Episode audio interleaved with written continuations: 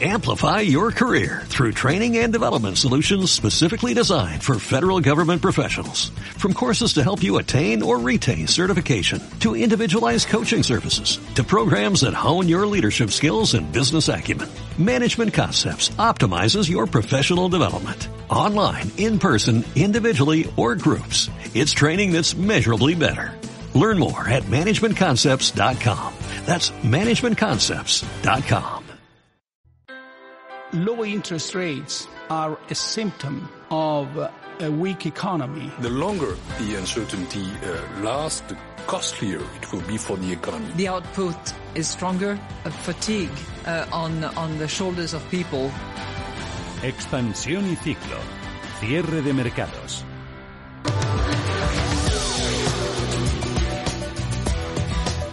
Los ministros de Economía y Finanzas de la zona euro llevan más de una hora reunidos. El proceso de elección del futuro presidente del Eurogrupo figura en el último punto del orden del día. Primero discuten sobre las recientes previsiones económicas de verano que presentó esta semana la Comisión Europea, bastante peores que las de primavera, por cierto, y también sobre la situación fiscal de la eurozona y el pacto de estabilidad y crecimiento. La elección se hace por vía telemática y será secreta. A eso de las seis de la tarde más o menos se podría conocer el resultado, aunque no tendría por qué ser definitivo, ya que podría haber una segunda vuelta. Calviño aspira a convertirse en la primera mujer en presidir el Eurogrupo.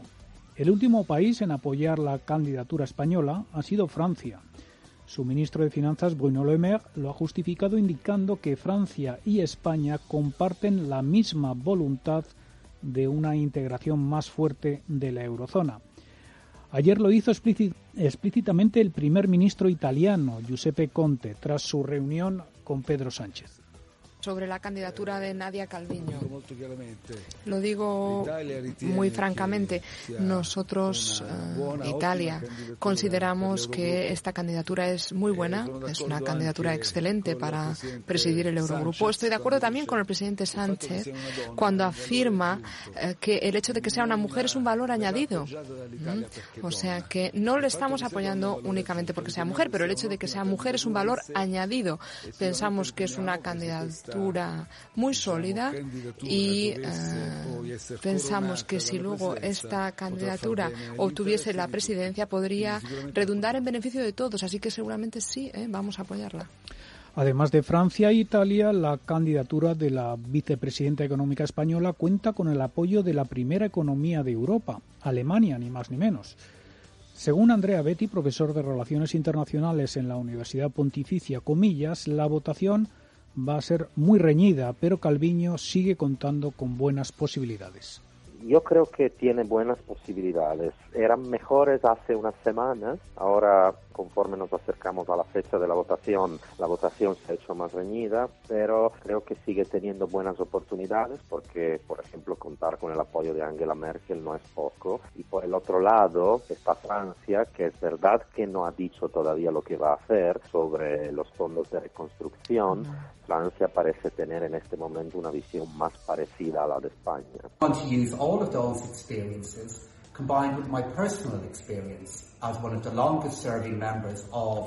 Su principal rival es el ministro de Finanzas irlandés Pascal Donoghue.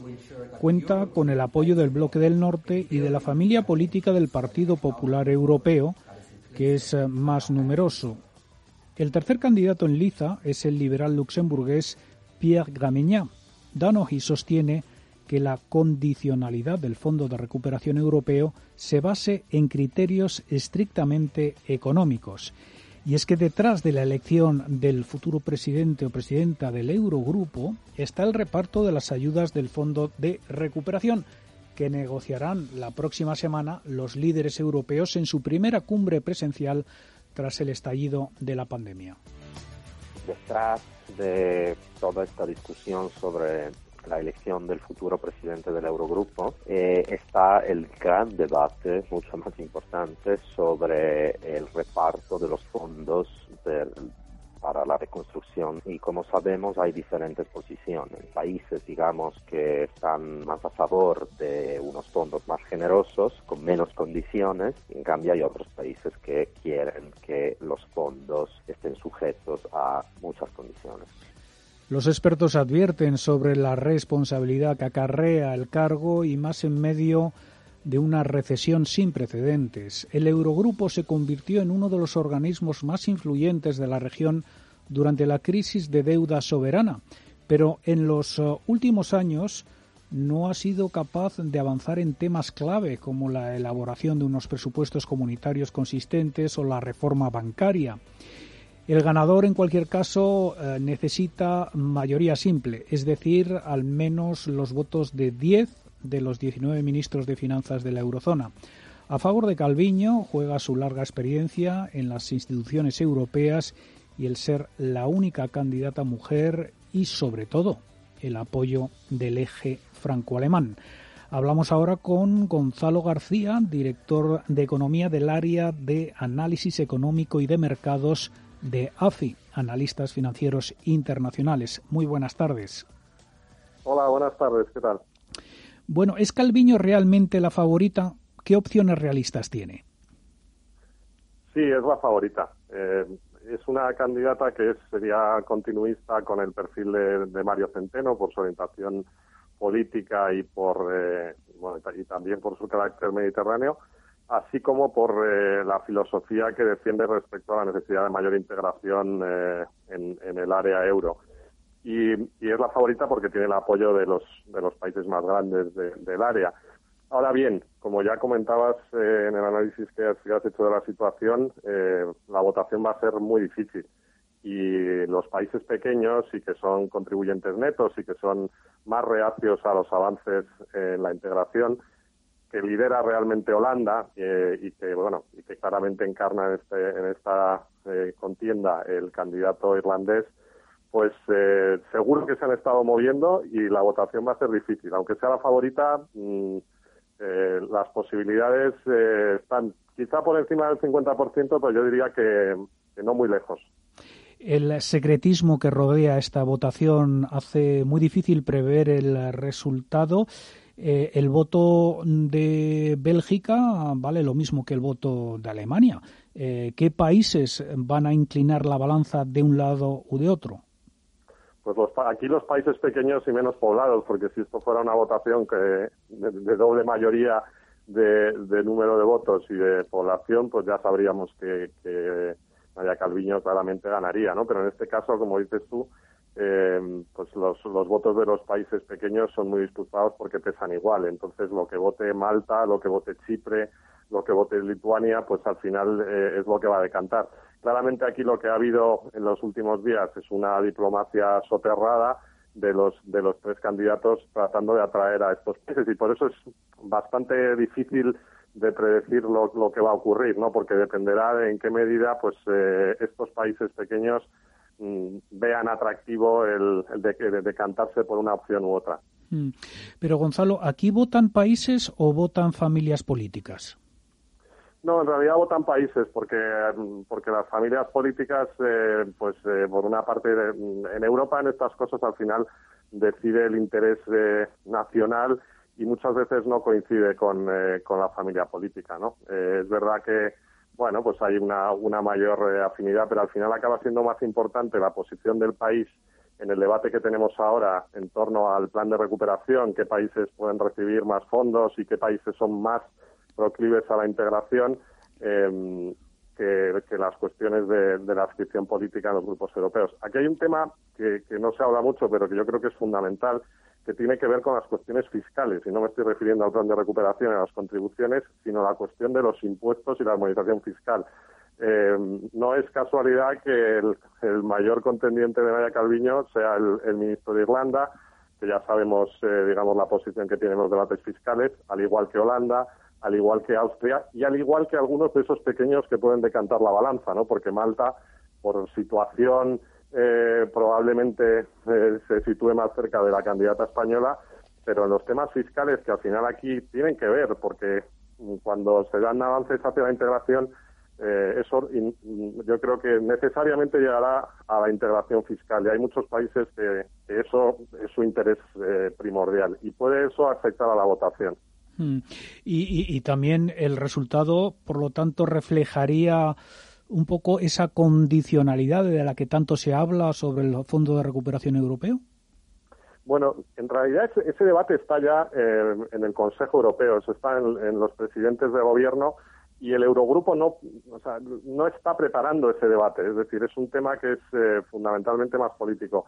Pero bueno, Nadia Calviño, aparte de, que yo creo que es una, es una persona brillante y lo ha demostrado, eh, fue directora general de presupuestos. Ella conoce muy bien los engranajes del presupuesto comunitario y el plan de recuperación de la, que ha presentado la Comisión Europea se basa en la utilización por primera vez del presupuesto comunitario para responder de manera masiva a una crisis con la emisión de deuda esa, esa capacidad de aunar eh, los temas del euro con los temas del presupuesto comunitario, pues yo creo que es, eh, es un punto añadido a, sus cualidades para, para presidir el Eurogrupo, ¿no? Aunque también es cierto que ese, esa opción del plan de recuperación por el presupuesto comunitario quita un poco de responsabilidad al Eurogrupo, eh, que como sabemos, pues lo que hace es liderar a los países del área euro, ¿no? Y por tanto, pues bueno, es un, es un papel que es destacado, pero que en términos ejecutivos tampoco tiene, tampoco tiene mucha responsabilidad. Y, ya desde un punto de vista más doméstico, ¿cómo podría cambiar la política del gobierno español si Nadia Calviño logra hoy la presidencia del Eurogrupo? Bueno, yo creo que lo que cambiaría es que eh, las decisiones de política económica de España tendrían, habría que subirles el listón. No se puede estar presidiendo el Eurogrupo, que es eh, quien tiene que examinar las políticas económicas de todos los países y después ir allí y presentar, por ejemplo, un programa de estabilidad que no cumpla, eh, porque entonces pierdes toda la credibilidad. De manera que mm, si, si Nadia Calviño fuera elegida, pues eh, digamos que la, el rigor con el que debería conducirse la política económica española a partir de ese momento, pues claramente tendría que ser más mayor, ¿no? Porque eso es necesario para que para que al final el desempeño del cargo pueda ser eficaz y pueda tener la credibilidad que necesita. Lo vamos a dejar, aquí. Gonzalo García, director de Economía del Área de Análisis Económico y de Mercados de AFI. Muchísimas gracias por su atención. Muchísimas gracias a vosotros. A ver si sale bien. A ver si hay suerte. Bueno, el Gobierno va a destinar 1.056 millones de euros a un plan de choque para reforzar dos sectores clave en la lucha con el coronavirus, la ciencia y la innovación. El presidente ha presentado hoy un proyecto de inversión para los próximos dos años basado en 17 medidas que se estructuran en tres ejes. ¿Cuáles son? Alba Navarro, buenas tardes. Buenas tardes, Paul. El primero de ellos, dotar de más recursos a la investigación biosanitaria y en salud pública frente a la pandemia del coronavirus. El segundo, mejorar las condiciones en las que trabajan los científicos para retener el talento en nuestro país. Y la tercera, el impulso a la I de más y empresarial. De los 1.056 millones de euros de los que hablabas, 396 se van a movilizar este año y el resto en 2021. El presupuesto se va a canalizar a través de ayudas directas al sistema de ciencia e innovación, tanto a las instituciones científicas como a aquellas centradas en investigación y desarrollo de sectores empresariales que se consideren estratégicos. A esta inversión, además, hay que sumar 508 millones de euros en préstamos en condiciones ventajosas a empresas innovadoras. Entre otras cosas, este plan quiere reforzar al Instituto de Salud Carlos III para convertirlo en el centro de investigación médica de referencia en el país. Además, se compromete el Ejecutivo con este plan de choque a lanzar una estrategia española de medicina personalizada y a reformar la ley de investigación biomédica de 2007. El presidente del Gobierno, Pedro Sánchez, ha querido destacar el papel fundamental, básico, imprescindible que la ciencia ha desempeñado durante la crisis del coronavirus. Hemos de aplicar una de las enseñanzas que nos ha dejado esta emergencia sanitaria. La ciencia es el arma con la que los pueblos se protegen en la adversidad y es a la vez la herramienta con la que se construye el futuro. También ha reconocido que en España el apoyo a la ciencia sigue siendo una asignatura pendiente. España no puede seguir volviendo la espalda a la ciencia, a la innovación, a la investigación. Debemos apostar con contundencia por ellas. Y es que España dedica un 1,24% de su PIB a la ciencia frente al 2% de la media europea, al 2,1% que destina China y al 3% que destinan a la ciencia países como Alemania, Japón y Estados Unidos. Gracias, Alma. Y la publicidad de las casas de apuestas parece que tiene los días contados y se desligará del deporte.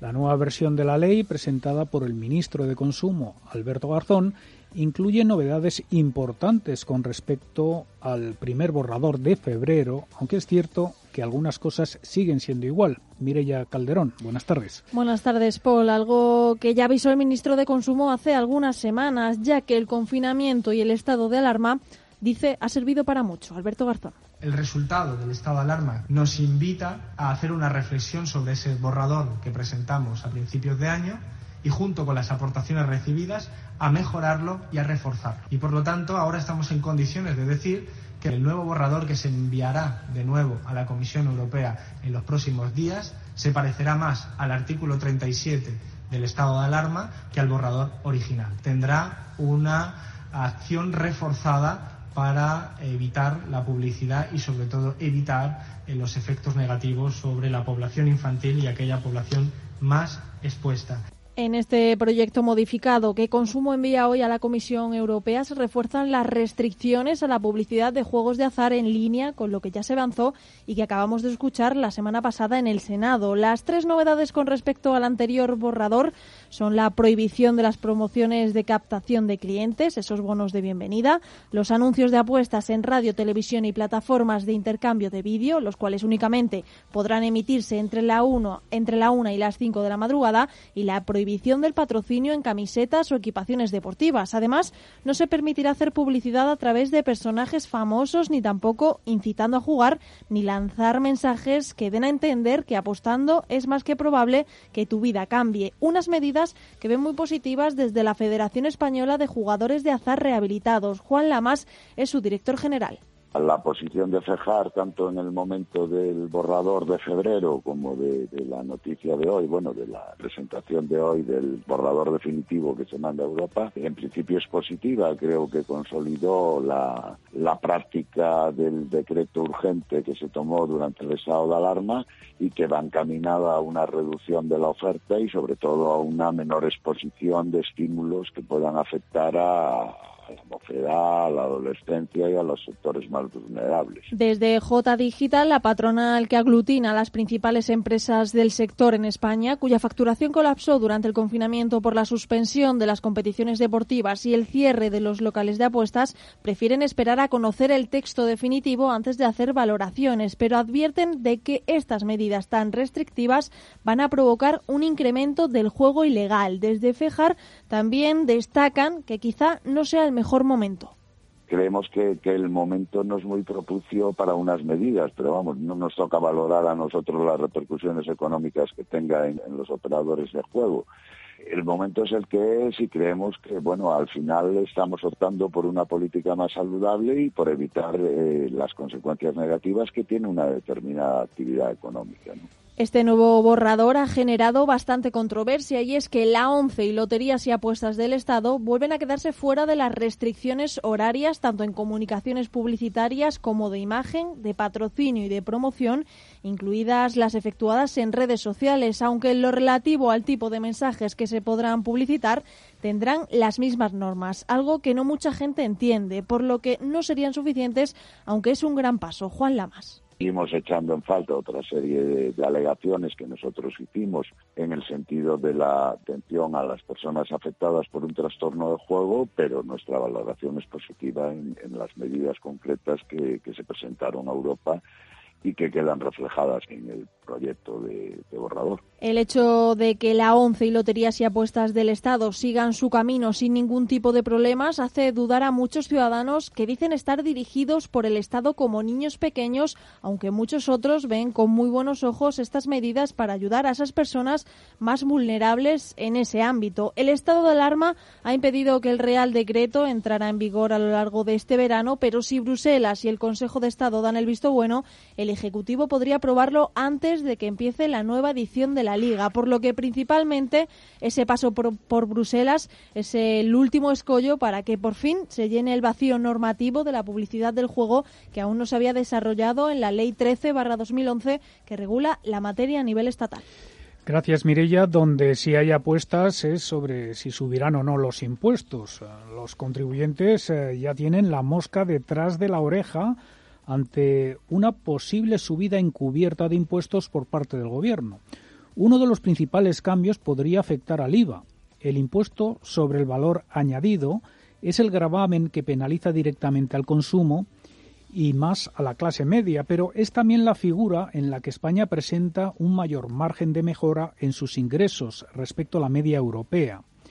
El gobernador del Banco de España, Pablo Hernández de Cos, señalaba recientemente que esta situación se debe al mayor número de productos grabados con un tipo reducido al general del 21% y subir los tramos de IVA reducido puede ser clave para elevar los ingresos. Mirar al resto de los países europeos puede ser una guía útil. Efectivamente, no solamente recaudamos eh, menos que los países europeos, sino que también la composición es muy distinta, la imposición sobre el consumo particularmente es más baja. De nuevo, no porque, digamos, el tipo del IVA, por ejemplo, ¿no? por coger un impuesto, eh, sea eh, más más alto o más bajo que en otros países europeos, está muy cercano a la, media, sino porque el número de bienes que están sujetos al tipo reducido, superreducido del IVA son más, son más en nuestro, en nuestro país. ¿vale? Pues este es un elemento que puede tener, creo que es interesante que se tenga en cuenta. Cabe preguntarse cuánto recaudaría España si todo el consumo privado estuviese sujeto a un tipo impositivo del 21%. Juan Ramón Rayo, economista cuantificamos ese porcentaje que se está obteniendo en el 45%. O dicho de otra manera, España está dejando de recaudar más de la mitad de todo lo que podría recaudar por el hecho de no someter a todos los gastos al mismo tipo general del IVA, al 21%. Italia, Irlanda, Portugal o Dinamarca son países de nuestro entorno con el IVA general más elevado que España, aunque recientemente algunos países como Italia y Reino Unido han decidido bajarlo para reactivar la economía tras la crisis del coronavirus. El Ministerio de Hacienda trabaja en una nueva reforma fiscal para cuadrar los nuevos presupuestos, aunque de momento la ministra María Jesús Montero descarta cualquier subida. Este Gobierno no va a subir los impuestos ni a la clase media ni a la clase trabajadora. La propuesta fiscal se encuentra en esta Cámara con algunas figuras fiscales y con el proyecto de presupuesto que se presentó, que finalmente no salió, donde se contiene la política fiscal que va a desarrollar el Gobierno. Les repito, no le vamos a subir los impuestos ni a la clase media ni a la clase trabajadora. ¿Y por qué existe margen en España para incrementar el IVA? O dicho de otra manera, ¿cuál es el motivo por el que nuestros ingresos por fiscalidad sobre el consumo son inferiores a los de nuestros socios europeos. España no recauda poco por IVA porque su tipo general del 21% sea muy bajo, sino porque hay muchos gastos, o al menos gastos muy importantes, que no están sujetos al IVA, y dos, porque hay muchos gastos que no están sujetos al tipo general del 21%, sino al tipo del 4% o del 10%. El año pasado, este impuesto recaudó 71.500 millones de euros y fue tras el IRPF el segundo que más aportó. Pero ya lo ha dicho el Banco de España y en más de una ocasión el Fondo Monetario Internacional y la Comisión Europea. Existe un importante margen de mejora y por ello los diferentes organismos han recomendado al Ejecutivo revisar el impuesto actuando especialmente sobre el número de artículos que están sujetos al IVA reducido del 10% o super reducido del 4%.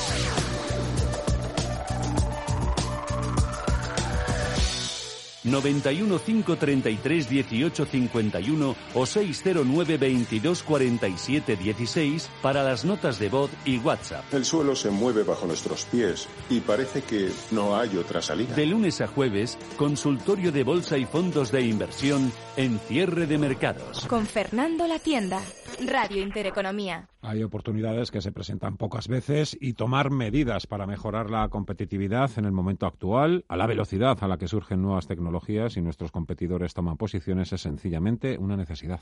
¿Quieres dar un nuevo impulso a tu actividad empresarial? Nuevas tecnologías, management, digitalización. Las empresas deben afrontar un presente lleno de retos para lograr un futuro de éxito. ICA de ICAI de la Universidad Pontificia Comillas te ofrecen el DBA y Management and Technology, un innovador programa de doctorado Executive para directivos con más de 20 años de experiencia profesional. Si quieres liderar las nuevas tendencias en management y aprovechar la capacidad de disrupción de la tecnología, infórmate en comillas.edu y conviértete en Doctor of Business Administration. Si caminas solo, irás más rápido. Si caminas acompañado, llegarás más lejos. Luna Sevilla es su asesor patrimonial de referencia. Prestando nuestros servicios como agentes de Caser Asesores Financieros, somos una empresa con amplia experiencia profesional y una clara apuesta por la formación de calidad, la información transparente y objetiva y por el asesoramiento financiero personalizado y continuado. Si desea más información, visite lunasevilla.es o llámenos al 91 762 3442. Ahora que podemos abrir de nuevo, seguro que volveremos a coger los mejores recuerdos. Es cierto que el tiempo ha pasado muy lento, pero seguimos buscando la magia en cada momento. Disfrutar no debería ser un problema. Las buenas historias siempre vuelven. Galicia vuelve. Cierra el grifo a las altas comisiones. Pásate a InvestMe. Invierte en carteras de fondos indexados de bajo coste y obtén la rentabilidad que mereces. Entra en investme.com y descubre tu plan. InvestMe, tu gestor de inversiones personalizado. ¿Quiere sacarle el máximo rendimiento a su dinero? Este sábado gratis con el periódico Expansión, ¿Dónde invertir ahora? Conozca los valores de la bolsa más atractivos en España y en toda Europa, los lugares más rentables para invertir en vivienda y además, dónde invertir en oro y otras inversiones alternativas. Este sábado, ¿Dónde invertir ahora? Gratis con Expansión. Ecogestiona, el primer programa de economía y medio ambiente. Conoce cómo las empresas integran la sostenibilidad en sus modelos de negocio y consiguen ser rentables cuidando de nuestro entorno. Ecogestiona, todos los viernes de 2 a 3 de la tarde. Presentado por Javier Martínez. Ecogestiona. En Intereconomía, la tertulia de cierre de mercados. 4 y 36 minutos de la tarde, tiempo de economía, tiempo de tertulia hoy con Paco Canós, empresario, asesor financiero y fundador de Cibersí. Hola Paco, ¿cómo estás? Muy buenas tardes. Muy buenas tardes, aquí estamos. Rafael, Un día más. Rafael Moreno, consultor de empresas y director de TICAE. Hola Rafa, muy buenas tardes. ¿Qué tal? Buenas tardes, ¿cómo estáis? ¿Qué tal llevas la semana? Muy bien, con mucho calor, qué tontería decirlo, pero bueno, lo normal, lo normal para hacer un mes de julio en Madrid. Y Carlos Puente, analista político y económico. Hola Carlos, ¿qué tal? Muy buenas tardes.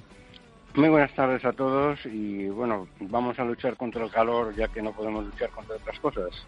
Sí, señor. Bueno, pues además de estar pendientes de nuevo de las dichosas curvas, de los rebrotes activos, nuevos casos y contagios, hay otras cuestiones que reclaman también nuestra atención, investigaciones judiciales a la Casa del Rey, por supuesto el estado de la economía. Estamos muy pendientes. Eh, hoy seguramente vamos a saber si hay ya nuevo presidente o presidenta del Eurogrupo, si tenemos que ir a una segunda una segunda vuelta. ¿Queréis empezar por aquí, por ejemplo, por Calviño? Creo que a las 6, 6, 7 de la tarde es cuando vamos a empezar a conocer los resultados. Paco, Rafa, Carlos.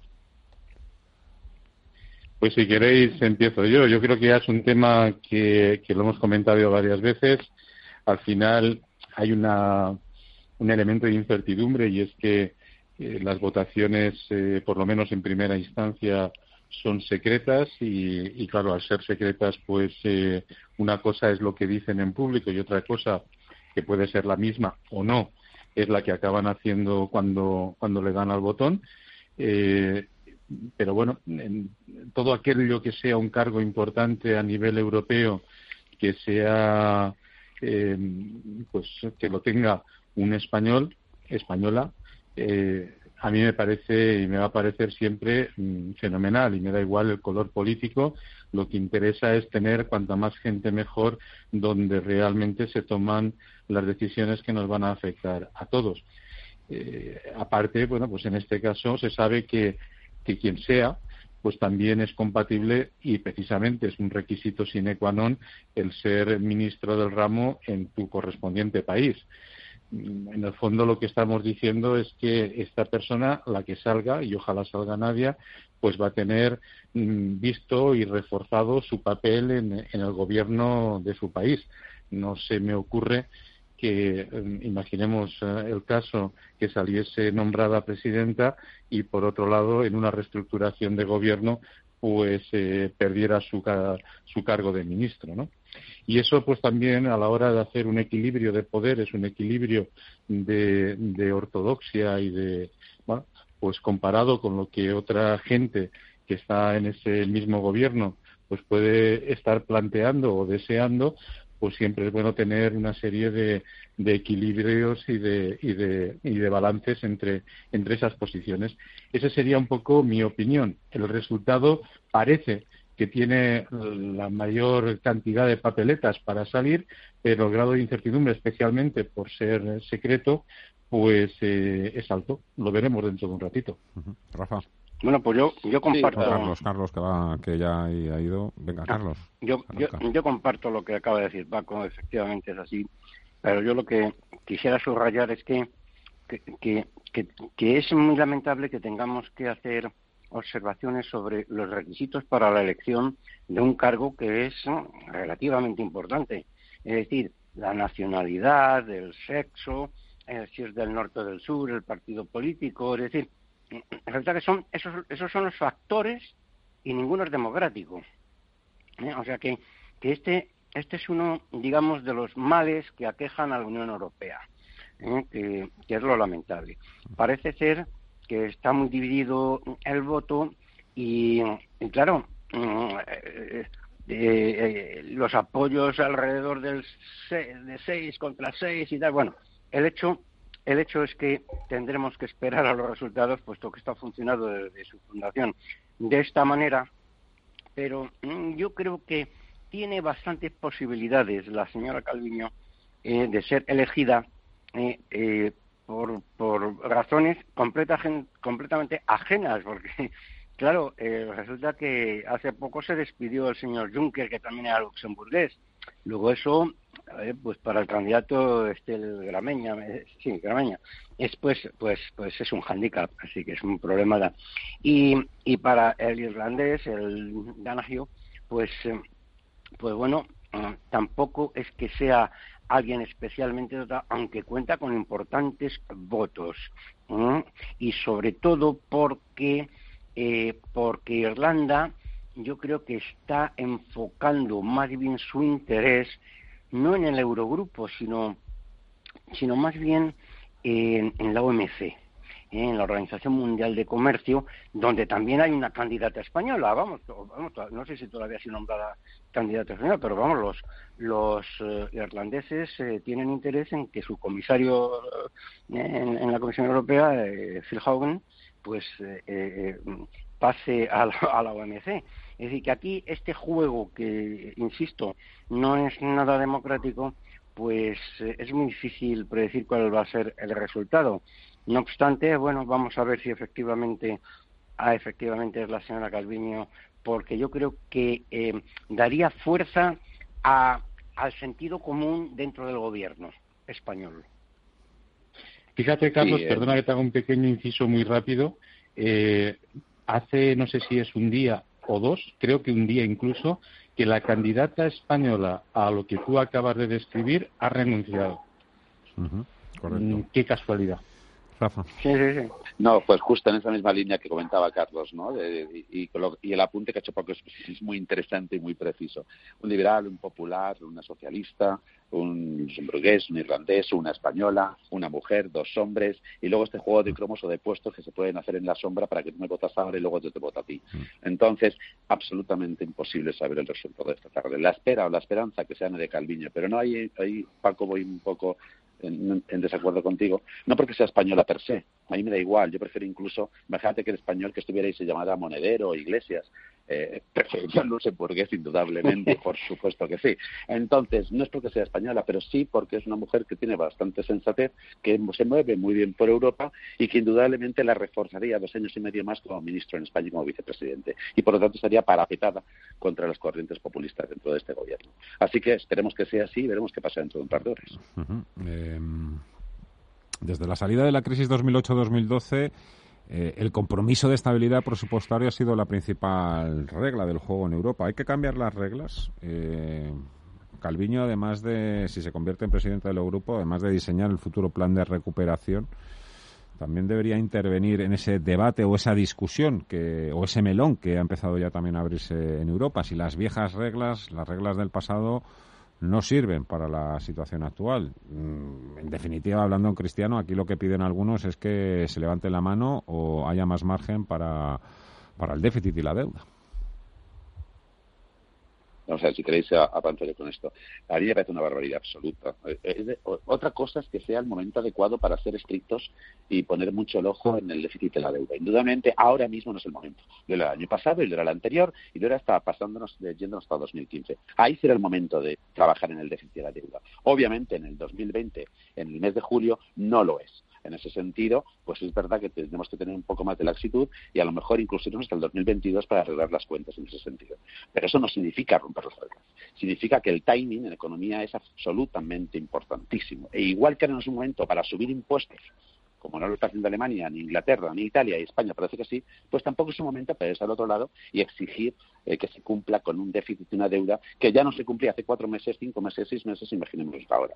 Por lo tanto, no creo que sea un momento de reconstrucción, no, no creo que sea un momento de repensar ese tipo de asuntos que llevaría a Europa a estar mucho más lastrada en contra de países como Estados Unidos o como China, que son mucho más liberales en todo este sentido, aunque uno sea una república comunista. Y, por supuesto, creo que no es el momento de, andarse con esas, con esas disquisiciones. Es el momento de jugar a la recuperación durante lo que queda de año 2021 y hacer un plan, eso sí, de reestructuración fiscal que nos vayamos a tres o cuatro años para poner un poco la casa en orden.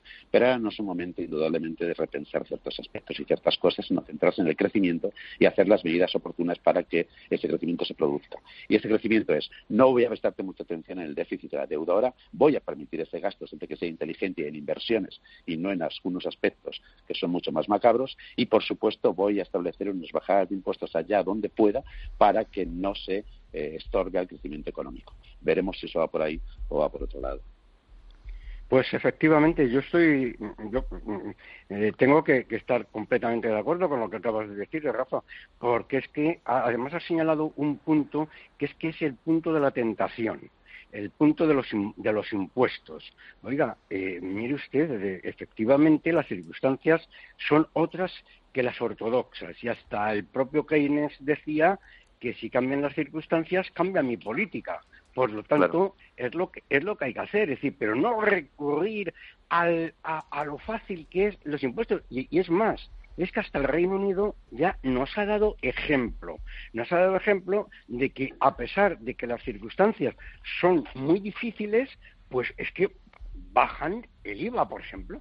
¿Eh? Entonces, eh, me parece que es eh, una política idónea la que hay que perseguir, no tanto un equilibrio presupuestario y, bueno, que aumentará la deuda. Bueno, pues, sí, pero es que todo el mundo tiene deuda. Y como todo el mundo tiene deuda, pues vamos a seguir creyendo en que los papelitos estos que, los firma el, el, gobernador de los bancos nacionales, pues que vale, bueno, es un solo un papel, pero creemos en él. Pues vamos a creer también en que eh, las medidas que se tienen que adoptar son las adecuadas para hacer frente a esta necesidad imperiosa que es reflotar al tejido productivo y sobre todo a impulsar el consumo. Como empiecen con impuestos, veremos lo que va a suceder con las en nuestro país con las mini empresas o microempresas.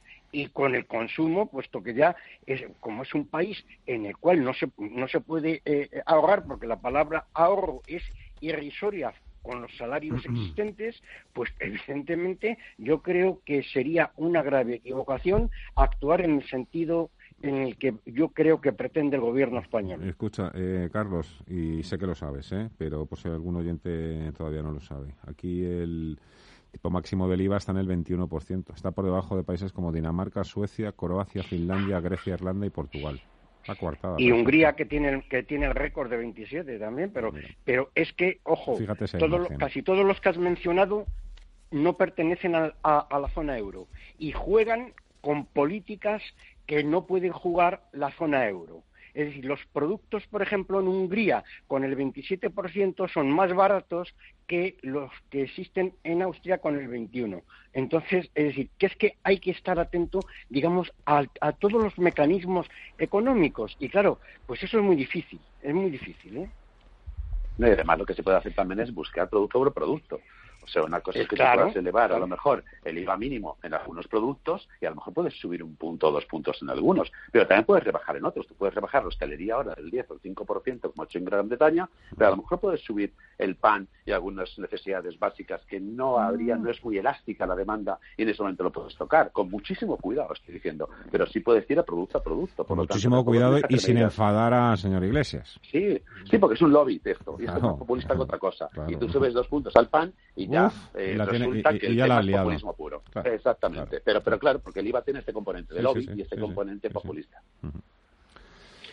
Si, si, me preguntáis a mí, eh, yo creo que no hay un error más grave que el de tomar eh, medidas ordinarias en situaciones extraordinarias. Y, y, eso hay que discriminarlo muy bien. Me refiero, mm, cuando estamos en situaciones ordinarias hay que ser ortodoxo, hay que en un momento dado, si se necesitan mayores recursos, pues eh, lo típico es, bueno, pues voy a subir unos impuestos o voy a pedir un esfuerzo, porque la gente está en una situación ordinaria en el que sabe que hoy trabaja, mañana también y pasado también. Pero ese tipo de medidas, digamos, a llamarle clásicas u ordinarias, para situaciones ordinarias, cuando estamos ante una situación extraordinaria como es esta, es un error clamoroso. Lo que tienes que mirar es qué situación extraordinaria, en qué situación estás metido y ver cómo sales de ella de la mejor manera y lo más rápido posible para volver otra vez a una situación ordinaria en la que ya podrás tomar esas medidas que ahora estás proponiendo. Por lo tanto, lo primero es identificar que estamos en esa situación extraordinaria, que creo que en eso todos estamos de acuerdo. Cuando estás en esa situación, lo que necesitas es, para empezar, que tanto a nivel, evidentemente, sanitario, como especialmente de lo que estamos hablando ahora, que es a nivel económico, que sobrevivamos. Porque de nada sirve poner una teoría encima de la mesa y poner, digamos, eh, una estructura muy sesuda si para cuando la vas a aplicar la gente ya no está y las empresas ya no están porque han desaparecido, porque no han podido sobrevivir. Y no me vale la típica política absolutamente liberal que dice, bueno, pues los que tenían que caer, que caigan, y los que tengan que sobrevivir, que sobrevivan. ¿Por qué? Porque estamos en una situación extraordinaria, eso es lo que nos tenemos que meter en la cabeza y por lo tanto lo que tenemos que mirar efectivamente, aunque ayudemos a ciertas empresas, igualmente van a caer. Eso es verdad pero aquella que se pueda salvar la tenemos que salvar. ¿Por qué? Porque ese va a ser el embrión para generar para continuar generando trabajo, para continuar generando cotizaciones, para continuar generando consumo, que a su vez es lo que mueve los ingresos de impuestos en el estilo IVA, etcétera, y eso es lo que puede evitar que mm, tenga que caer el esfuerzo, como aquel que dice que llueva sobre mojado y pedir a alguien enfermo que haga un sobreesfuerzo. Eso es lo que creo que las autoridades deberían fomentar, es decir, no subir impuestos, sino favorecer que el tejido empresarial siga vivo y tomar medidas para que salgan estas empresas lo antes posible y lo mejor posible, porque eso es lo que va a dar después los resultados. Oye, hablando de otras cosas igual de interesantes, yo sé que además este siguiente tema, eh, algunos de vosotros, eh, me consta que a Rafa, por ejemplo, le gusta mucho, Carlos ha vivido también muchos años en Estados Unidos, Paco también ha trabajado con bancos americanos, bancos de inversión, bueno, me enrollo. ¿Qué os parece? y, he, vivido años, ¿eh? Años, años, sí, sí, trabajado hombre, si trabajas tienes que vivir, eh, querido. Oye, he, trabajado para ellos no necesariamente viviendo. a lo que voy, ¿qué os parece el lema, el eslogan de campaña de Joe Biden? Lo van a presentar esta noche. Buy American, compra americano, compra productos americanos. Una absoluta barbaridad. Nacionalismo económico. una absoluta barbaridad. No te gusta. Sabía que a ti no, te iba a gustar. En absoluto, pero es que además está copiando Trump. Es que es absurdo. Pero no es, no es una novedad, ¿eh? No, no, no, no es novedad, pero está intentando ir contra esa América profunda que prefiere un Ford que un Nissan y entonces está intentando quitarle el voto a Trump y se equivoca de plena plena porque el voto de Trump es eh, bastante fiel y se va a mantener de aquí a noviembre, por mucho que pase. Por lo tanto, en vez de intentar coger a un grupo de, bueno, pues más indecisos de esa gente que mueve su voto, al decir vaya americano, lo que está diciendo es tú que estás en Arkansas, ven y vota también porque Donald Trump te va a defraudar y yo voy a hacer que la industria norteamericana florezca. Se equivoca porque nadie cree en eso, nuestro señor. Nadie cree en eso. Por lo creo que es un error estratégico de bulto. Bueno, primero es una barbaridad económica, porque si todos hiciéramos esto, pensemos dónde estábamos, ¿eh? Pensemos todos los países y dijéramos, compra español, eh, buy English, y, imaginemos dónde estábamos todos, ¿eh? Sería una aberración. Pero al margen de esa aberración, es absolutamente negativo para sus intereses electorales, puesto que no puede combatirle a Trump en el propio terreno de Trump. Por lo tanto, creo que este señor se equivoca de pleno y bueno, veremos a ver las consecuencias en noviembre. Sí, yo creo, e, efectivamente, yo creo que desde el punto de vista eh, político, eh, fundamentalmente, es un, es un error, porque mm, en Estados Unidos eh, existen dos países claramente diferenciados. son los de las costas y los del interior. Y, y, incluso en las zonas costeras, más en el oeste que en el este, se observa cómo existe una bolsa de población que son ultranacionalistas. ¿eh? No hay que olvidar que los norteamericanos son es un país muy ultranacionalista y no lo digo solamente por porque utilizan mucho eh, las enseñas, las banderas y tal, pues, porque resulta que es que ellos no tienen ningún nexo común. Si el, nexo común eh, es la bandera, es decir, no es como en los países europeos. ¿eh? Pero, en, por ejemplo, en la costa oeste, que es donde yo he vivido la mayor parte del tiempo, te das cuenta cómo por ejemplo, eh, el tener un coche, un coche europeo, es distinción de prestigio.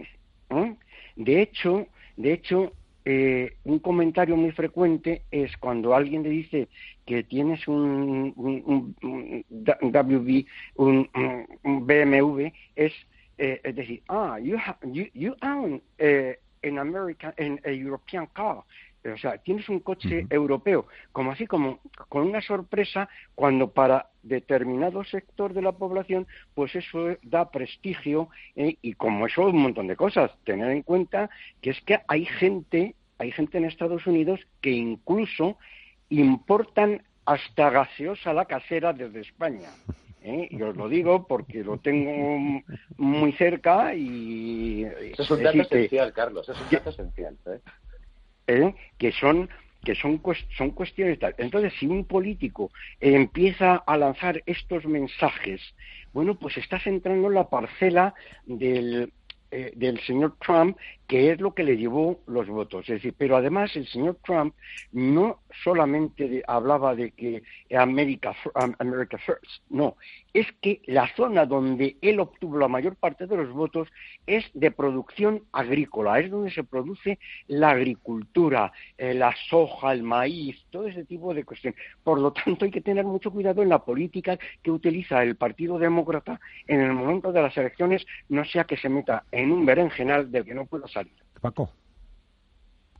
Bueno, yo, por poner un matiz, mm, evidentemente yo no soy partidario de, de, un, de un sistema autárquico, es decir, que, que yo me lo como, o sea, yo me lo guiso, yo me lo como, porque el comercio, la economía mundial, pues de alguna manera se basa en, tener una cierta apertura.